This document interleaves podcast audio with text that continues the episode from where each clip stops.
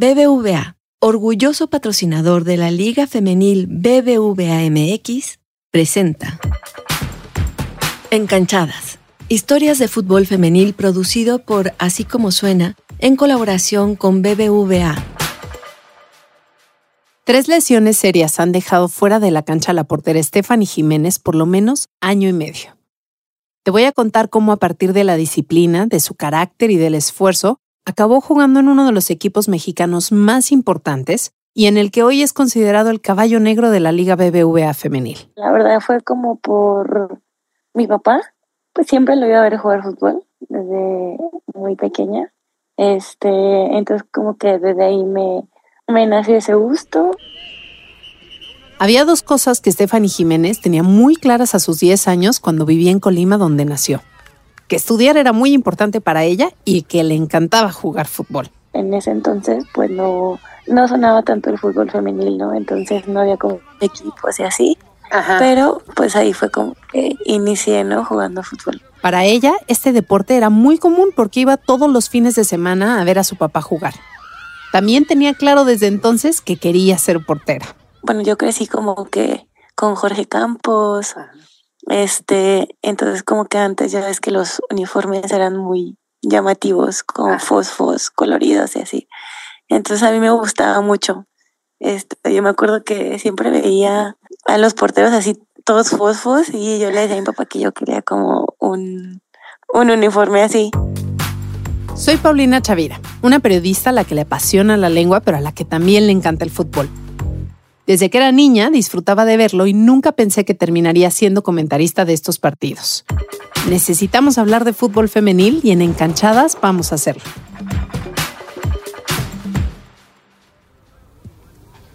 Como les pasa a muchas jugadoras, a Stephanie la tenían pensada para otra posición, defensa lateral, que porque corría mucho. Jugaba en la selección de Colima y la otra defensa lateral era ni más ni menos que su hermana gemela, Jessica quien por cierto hoy sigue jugando fútbol pero no profesionalmente y es mamá de las dos sobrinas de Stephanie. La oportunidad de ser portera llegó cuando ninguna de las otras cuatro arqueras pudieron jugar y ella entró como emergente. Le iba bien jugando fútbol. También que le ofrecieron una beca para estudiar en la Universidad del Valle de México. Así que como la canción, a los 17 años empacó sus cosas y se marchó.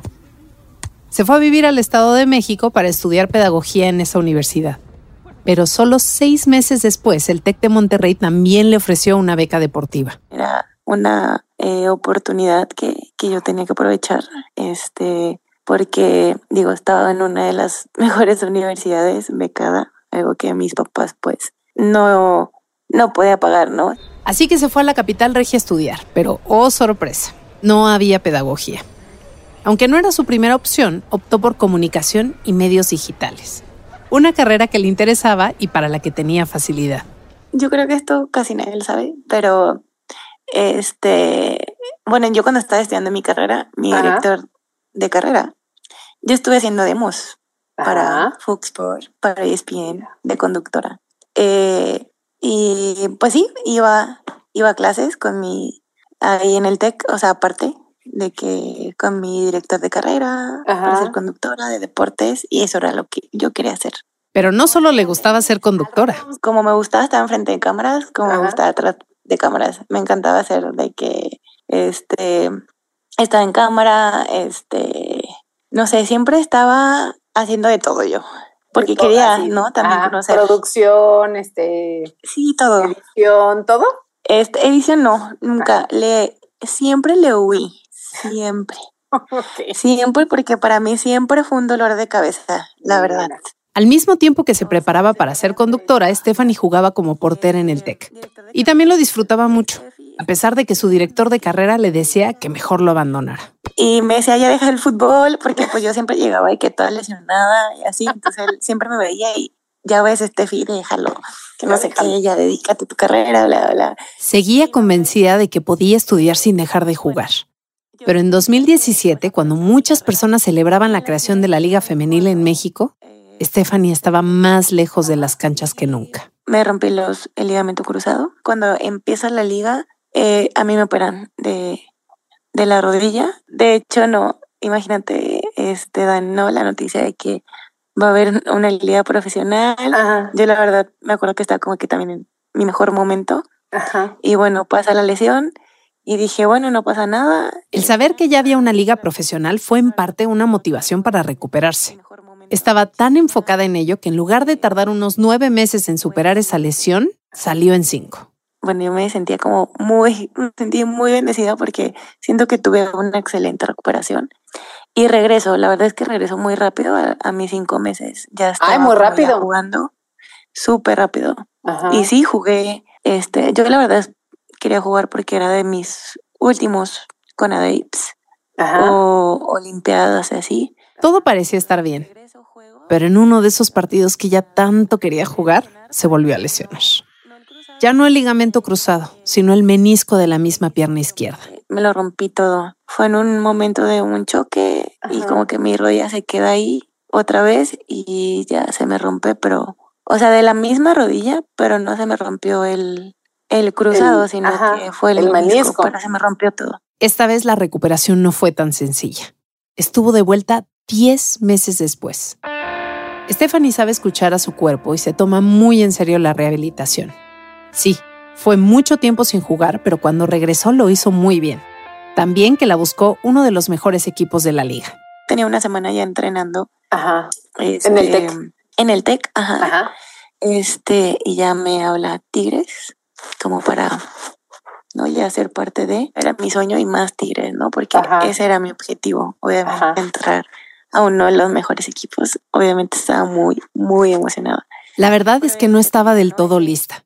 Sabía que el entrenamiento en Tigres sería muy exigente, pero aún no se sentía con toda la confianza por esa lesión de la que acababa de salir. Después de que ya estás bien, bueno, de, de que ya estás rehabilitada y todo que puedes jugar, obviamente, pues tu tienes que volver a adaptar tu rodilla, ¿no? A, Claro. a, a- a la carga exigente. Entonces, obviamente hay dolores que te frustran, te puedes volver a lesionar. A mí me pasaba mucho que eh, este, se hincha mucho el líquido, esto, pero era parte de, ¿no? La verdad es que sí es muy complicado. Yo creo que después, ¿no? O sea, Ajá. todo el mundo dice, no, que la rehabilitación y eso no.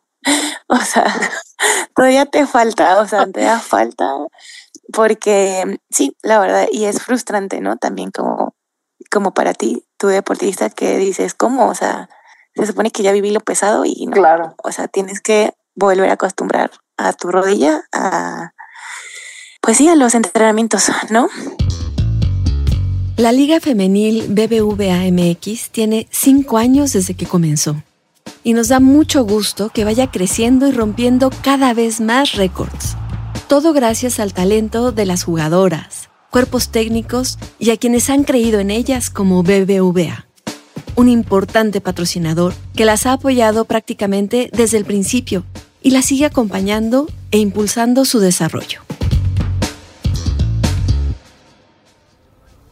Casi cuatro años de esa lesión, Stephanie cree que fueron fundamentales para su recuperación el cirujano que la operó y la acompañó a redescubrir cómo funcionaba su rodilla, así como el apoyo psicológico que le brindaban en la universidad. Tenía un, mi, mi psicólogo que fue el que me estuvo apoyando ahí durante toda mi carrera, porque también Ajá. para mí, pues fue como un cambio, ¿no? Muy, muy drástico el, el estar así como obviamente con mi familia, irme, cambiarme de ciudad, no tener a nadie, irme literalmente sola. Claro. Y luego obviamente cuando me pasa toda lo de la lesión, bla, bla, bla. Digo, yo ahí yo ya tenía mi psicólogo, ya estaba mi Ajá. Que era uno pues, tuyo personal, o sea, no es que te lo diera el TEC. Este, estaba en el TEC, Ajá. pero sí era como personal. O sea, sí me Ajá. lo dio el TEC. Ah, O sea, sí órale, qué en- buena onda. Ajá, sí, sí, sí. Ese servicio no lo tenían aquí, ¿eh? Bueno, ese psicólogo sí fue como que el, el que estuvo ahí, ¿no? Encaminándome. Ujú. Este, y que la verdad es que sí, siento que me apoyó muchísimo. Esos 10 meses le dejaron aprendizajes que desafortunadamente ha tenido que volver a emplear. Yo creo que parte de las lesiones, el 80% es lo mental. Entonces, es parte de, ¿no? Es Ajá. como que tienes que estar muy, muy fuerte mentalmente porque no siempre estás eh, motivado pues hay días que literal te frustras muchísimo porque no ves avances, te vuelves a lesionar o te duele más. Siento que sí tienes que estar muy, muy fuerte eh, mentalmente y digo, yo siento que en esa parte lo trabajé muchísimo. Y aunque estaba esa falta de confianza que le provocaba la lesión, lo verdaderamente importante estaba en la decisión que tenía que tomar entre jugar con uno de los equipos más exigentes de la liga o terminar sus estudios. Estas eran las dos actividades que le parecían más importantes y había llegado el momento en el que debía elegir una. Obviamente sabía que para estar en Tigres pues tenía que dedicarme 100% ahí y yo pues en ese momento no estaba.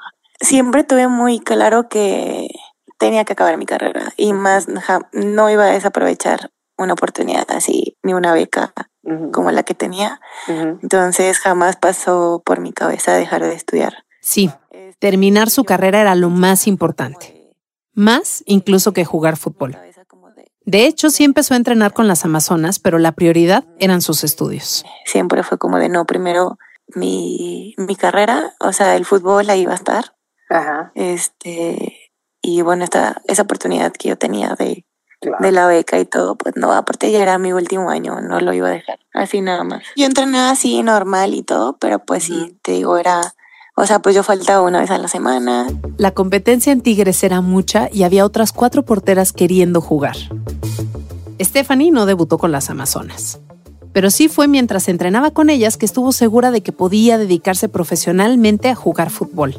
Así que una vez que había conseguido su título universitario, buscó un equipo en el que pudiera tener minutos. Me voy a Juárez. ¿Por qué a Juárez? La verdad fue el equipo que me dejó Tigres. Se fue de préstamo a un equipo que apenas había jugado una temporada profesionalmente. Te puedes imaginar que había mucho por hacer. En ese entonces, pues Juárez no estaba muy bien, la verdad. En nada. Sinceramente, no era algo profesional. Así que decidió irse de ahí al Atlético de San Luis, donde le fue muy bien. Le gustaba mucho la afición y vivir en esa ciudad. Además, como parte de su contrato, podía ir a entrenar 15 días al Atlético de Madrid en España. Pero el destino le tenía preparada otra prueba. Se jugaba la jornada 6 del Clausura 22. Atlético de San Luis recibía al Puebla en el Estadio Alfonso Lastres. Sucedió una de las jugadas más polémicas que se han dado en la Liga Femenil. Te cuento. Era el minuto 33.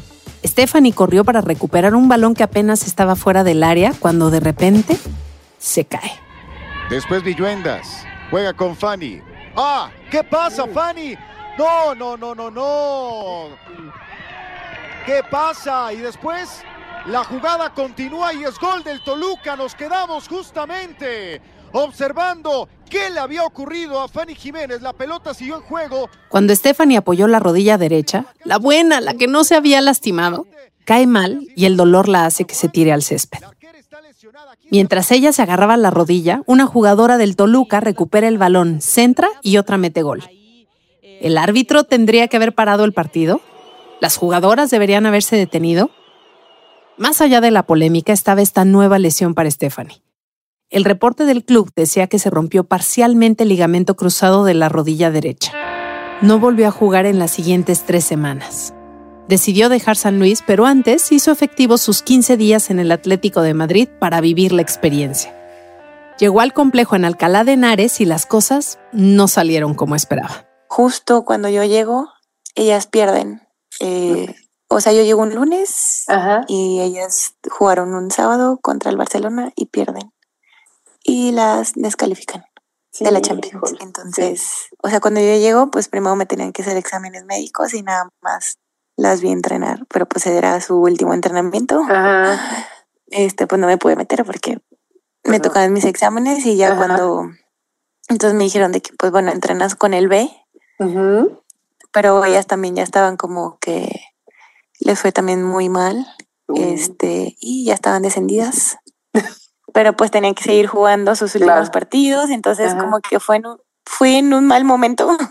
Pero igual disfrutó mucho sus dos semanas allá. Volviendo a México, ¿con qué equipo jugaría? Me, me habla Juárez de nuevo y dije, ok. Bueno, ¿Pero y qué te hizo decidir ahora que sí, ok? Porque pues había salido de ahí diciendo esto definitivamente no es lo mío. Sí, claro. Sí, sí, sí, claro. No, no, no. Obviamente me, me la pensé bastante porque pero pues obviamente me, me contaron el nuevo proyecto. Sonaba interesante y yo dije, wow, me animé otra vez a, a regresar y la verdad es que es la mejor decisión que he tomado. El equipo de Bravas de Juárez se fundó el 11 de junio de 2019 y debutó en la Liga Femenil un mes más tarde. Todo esto después de que FC Juárez Varonil comprara la franquicia poblana Lobos WAP. Por reglamento, todos los equipos varoniles de la primera división deben tener un representativo femenil, y así fue como se creó Bravas. Es verdad que cuando Stephanie volvió al equipo lo hizo en un momento de cambio. Contrataron a la directora técnica española Milagros Martínez, quien le ha dado otra cara al equipo y logró que el torneo pasado fuera el mejor que ha tenido la institución, cuando estuvo a muy pocos puntos de meterse a los cuartos de final.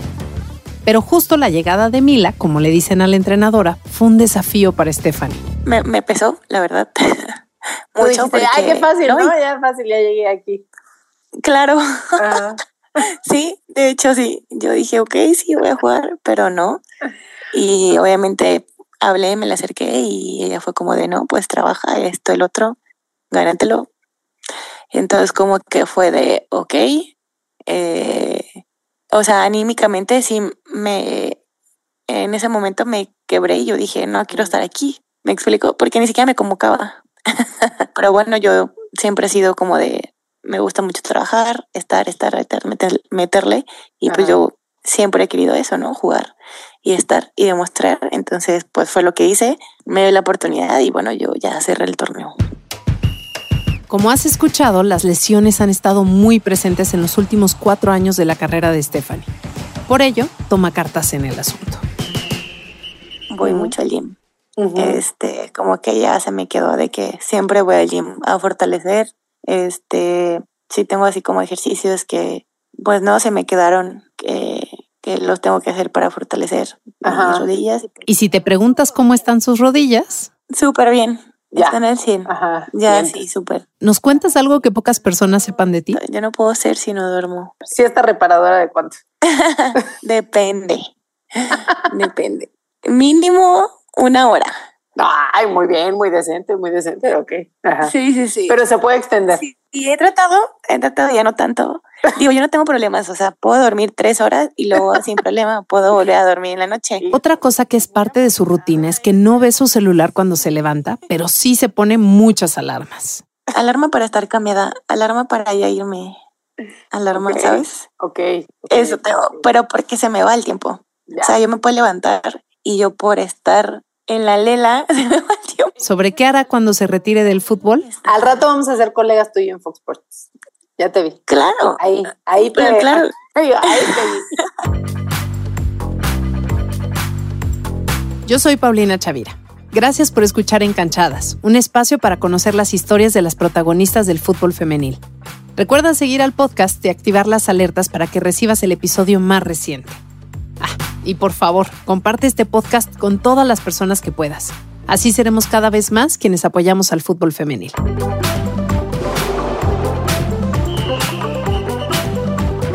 BBVA, orgulloso patrocinador de la Liga Femenil BBVA MX, presentó Encanchadas, historias de fútbol femenil producido por Así como suena en colaboración con BBVA. Voz, Paulina Chavira. Coordinación editorial, María Scherer y Carlos Pucho. Producción, Giselle Ibarra. Asistencia en la producción, Michelle Rosas. Diseño sonoro y edición, Hugo Santos Quevedo. La música original es de Patricio Mijares.